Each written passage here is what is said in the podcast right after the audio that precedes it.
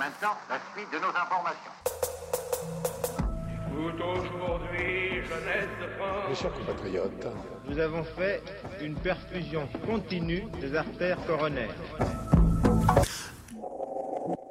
Alors Thomas, petite parenthèse historique et radiophonique, puisque on va se prendre quelques minutes pour évoquer notre grand ancêtre, là, ou plutôt les radios du Comité international de la Croix-Rouge. Oui, parce que soyons francs, Loïc, en radio, on n'invente jamais rien, mais là, on a même presque 70 ans de retard sur nos camarades helvètes, puisque l'aventure radio au CICR, elle a démarré dès la fin de la Seconde Guerre mondiale, dans le grand désordre de l'après-45, où, au sortir immédiat du conflit, il fallait avant tout trouver des solutions pour aider les prisonniers de guerre, les internés civils, les déplacer des centaines de milliers de personnes à reprendre contact avec leurs proches.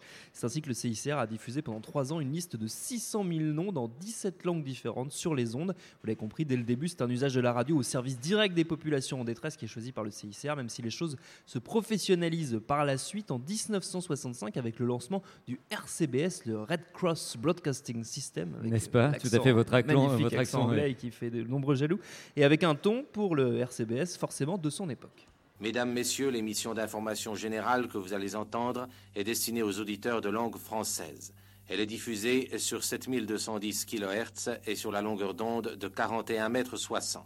Ne vous laissez pas, euh, cependant, Loïc, abuser par le côté un poil austère de l'annonce. Les équipes du RCBS savent, derrière le vernis policé, mettre un petit coup de griffe ou deux à leurs invités lorsque c'est nécessaire. L'action de la Croix-Rouge devait s'effectuer en faveur de toutes les races et, de- et des victimes de toutes les religions et de toutes les politiques.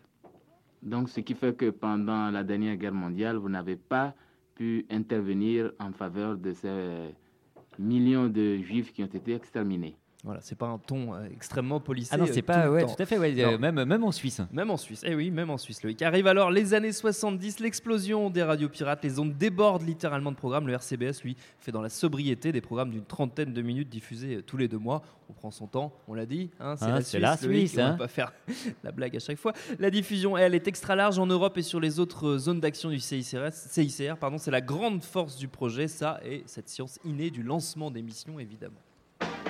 Voici maintenant une émission réalisée et produite par le Comité international de la Croix-Rouge à Genève.